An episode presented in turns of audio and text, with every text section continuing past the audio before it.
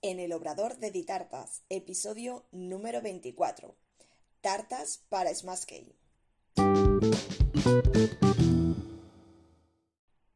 Hola, ¿qué tal? Bienvenida al podcast en el Obrador de Ditartas, donde hablaremos de repostería y conoceremos el día a día de un obrador.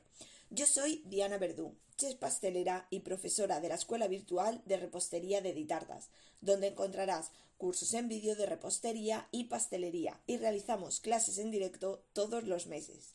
Todo lo que necesitas saber y tener sobre repostería en un único lugar. Visítanos en ditartas.com. Bueno, hoy vamos a hablar de las tartas Smash Cake. Son tartas especiales para estas sesiones y vamos a comenzar hablando de qué es un smash cake. Si em, traducimos exactamente smash cake, se llama aplastar tarta. Eh, es el smash es aplastar y cake, como ya sabéis, es tarta o pastel. Sería aplastar tarta. Normalmente las sesiones de Smash Cake son sesiones fotográficas donde eh, normalmente son a niños que cumplen un año en su primer eh, año, su primer aniversario, su primer añito, cuando se realizan estas sesiones de Smash Cake, sesiones fotográficas en las que eh, hay una tarta y los niños pues interactúan con esa tarta. Normalmente pues eh, como indica aplastándola tocándola y son fotos súper divertidas y normalmente pues eh, esa sesión de fotos pues luego la, utilizan pues para regalar a la familia o para decorar la fiesta de cumpleaños y son fotos muy graciosas, muy divertidas, pero para conseguir esas fotos hay que tener en cuenta unos aspectos. Como os comento, normalmente eh, estas sesiones se hacen a niños de un año cuando cumplen su primer añito, pero también se pueden realizar mm, para cualquier evento, ya sean pues 9 años, 10 años, los 18 años que también se suelen celebrar un poquito más especial, o los 30, o cualquier aniversario. Yo concretamente me hice una sesión de, de cuando hicimos el quinto aniversario de Ditartas. Hice una sesión de Smash Cake, fue súper divertido porque te vuelves un poquito niña. Me acuerdo que, bueno, me vestí así con un tutor rosa, me puse unas alitas, una coronita, así todo muy, muy rosa y muy cookie. Y me hice una, una tartita de en forma de cupcake gigante. Eh, estas, bueno, estas sesiones son súper divertidas.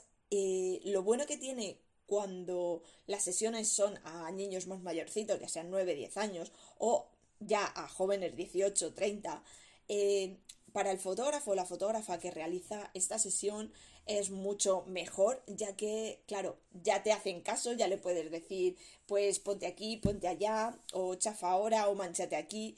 Eh, le pueden ir dando directrices y pueden seguir esas pautas y conseguir fotos más chulas y más divertidas.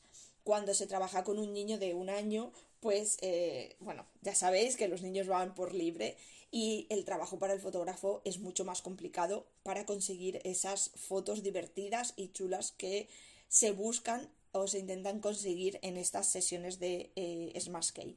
Por lo tanto, eh, aquí, en estas sesiones de un año, entramos principalmente las pasteleras, ya que es muy importante el tema de la tarta. Eh, está claro que la tarta es un complemento a toda esta sesión de fotos, porque hay que tener en cuenta tanto la decoración como la ropita que va a llevar el niño, pero eh, la tarta en sí es una parte importante ya que es con la que se van a manchar, pero si esa tarta no está elaborada o preparada o hecha a conciencia para esta sesión de Smash Cake, el fotógrafo o la fotógrafa lo va a tener mucho más complicado a la hora de hacer eh, esa sesión y a la hora de conseguir esas fotos eh, que buscamos tan divertidas. Lo primero que hay que tener en cuenta que la tarta tiene que ser muy fácil de romper y muy fácil de aplastar, porque muchos de los niños mm, no han tocado así muchas cosas, tener en cuenta que tienen un añito solo, eh, va a ser algo muy nuevo para ellos. Entonces eh, puede ser que a la mínima que toquen o que se manchen un poco sean reacios a volver a tocar o a volver a aplastar. Eh, por el contrario, hay niños que en cuanto tocan empiezan a aplastar y, y súper bien y se da la sesión fantástica. Pero en la mayoría de los casos suele suceder al contrario, y es que son reacios a tocar algo que no conocen o son reacios a aplastar o a mancharse. Por lo tanto, tenemos que ponérselo súper fácil para que se dé eh, esa, eso, mancharse, ese romperse y poder conseguir las fotos. ¿Cómo se consigue esto? Pues con una tarta que sea muy ligera, muy cremosa y muy blandita. Eh, yo, por ejemplo, el bizcocho que uso para estas tartas es un bizcocho ligero, es un bizcocho genovés. Normalmente hago de tres o cuatro capas de bizcocho y lo mojo muchísimo. Le echo muchísimo almíbar para que esté muy blandito para conseguir lo que os comento, que en cuanto el niño lo toque eh, se rompa, se manche y poder buscar esas fotos. Importante, tanto el bizcocho como la crema o el relleno que lleve. Como estamos buscando una tarta que sea fácil de romper, fácil de bañarse, de mancharse, eh, obviamente no podemos utilizar tartas de fondant. Tartas cubiertas con fondant eh, no son nada recomendables para estas sesiones puesto que eh, hasta que no rompieran la tarta nos iban a manchar con el relleno interior. Por lo tanto, olvidaros del fondant para cubrir tartas para las sesiones del Smash y nos iremos a las cremas.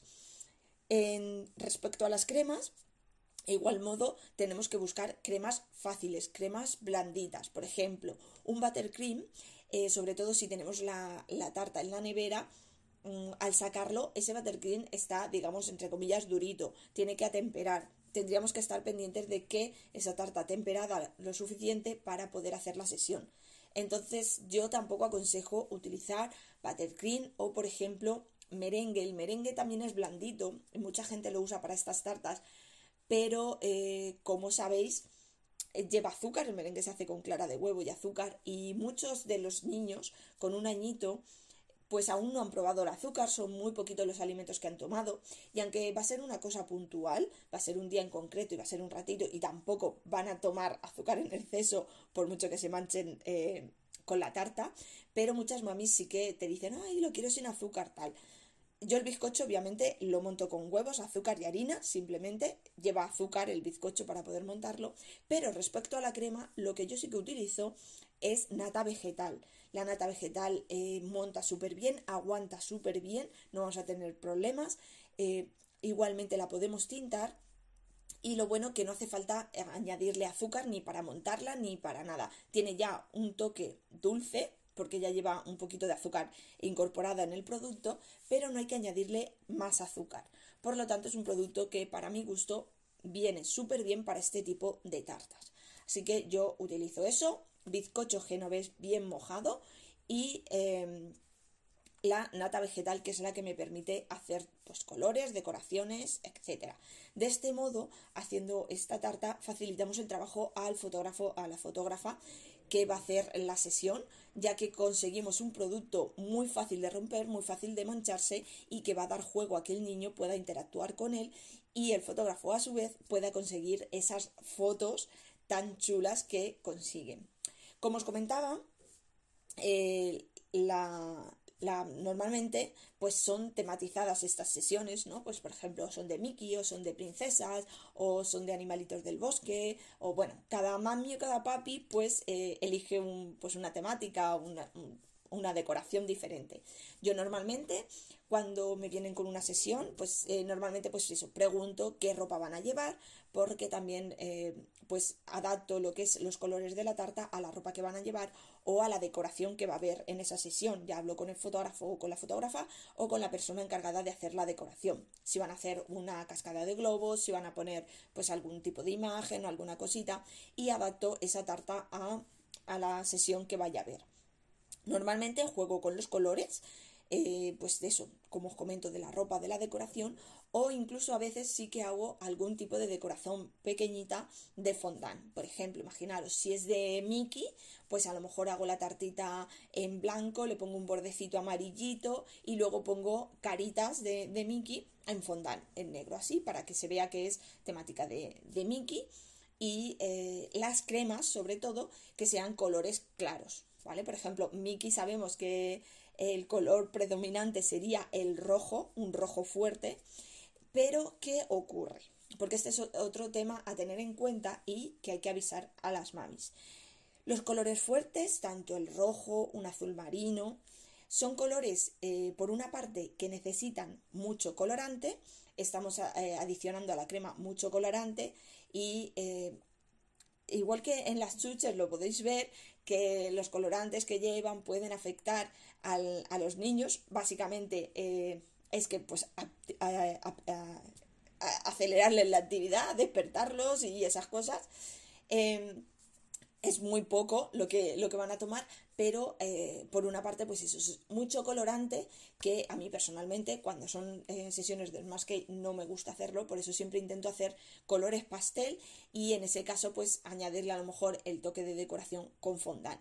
Eso por una parte, el tema de, de la cantidad del colorante. Pero por otra parte, es que esos colores tan fuertes manchan mucho.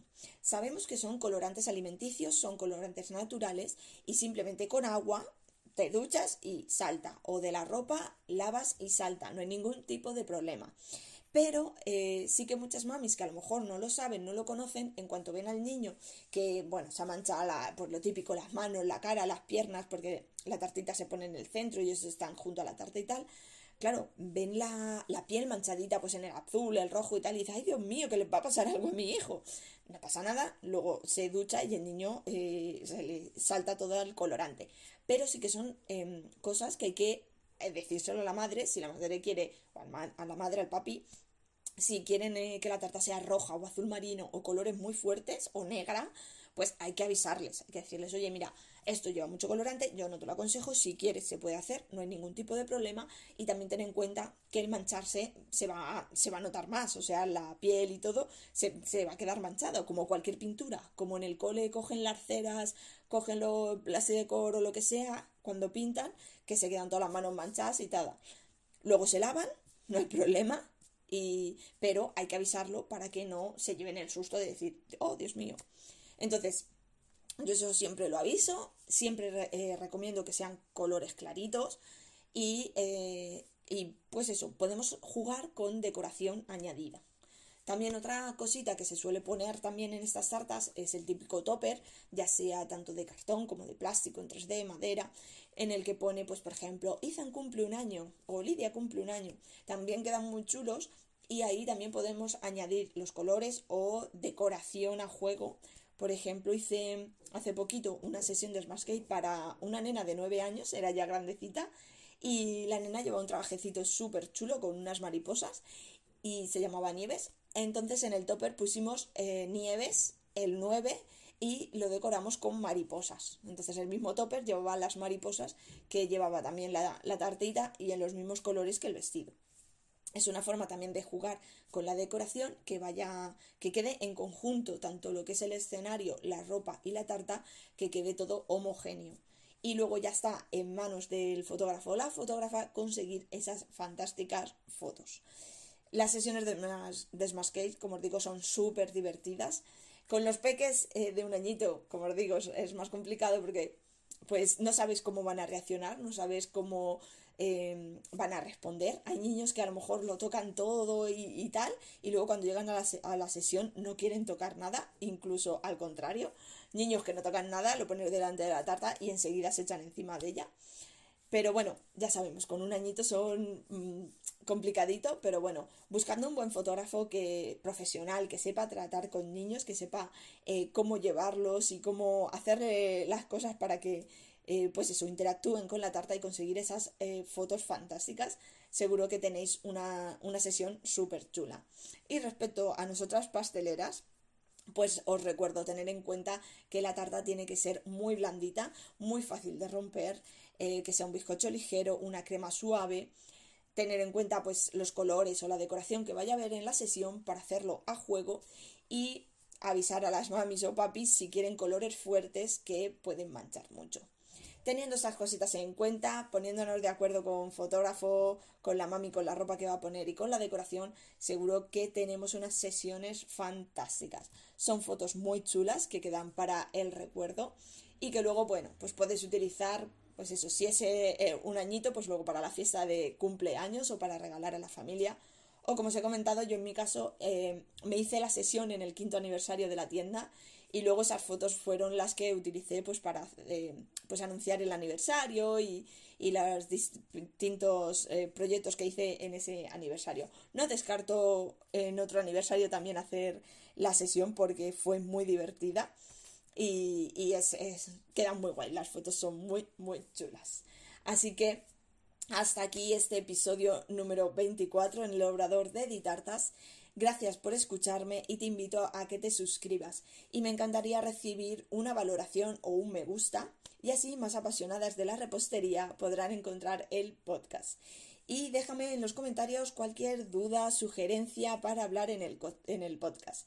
Y recuerda, un nuevo episodio todos los lunes a las 6. Te espero el próximo día.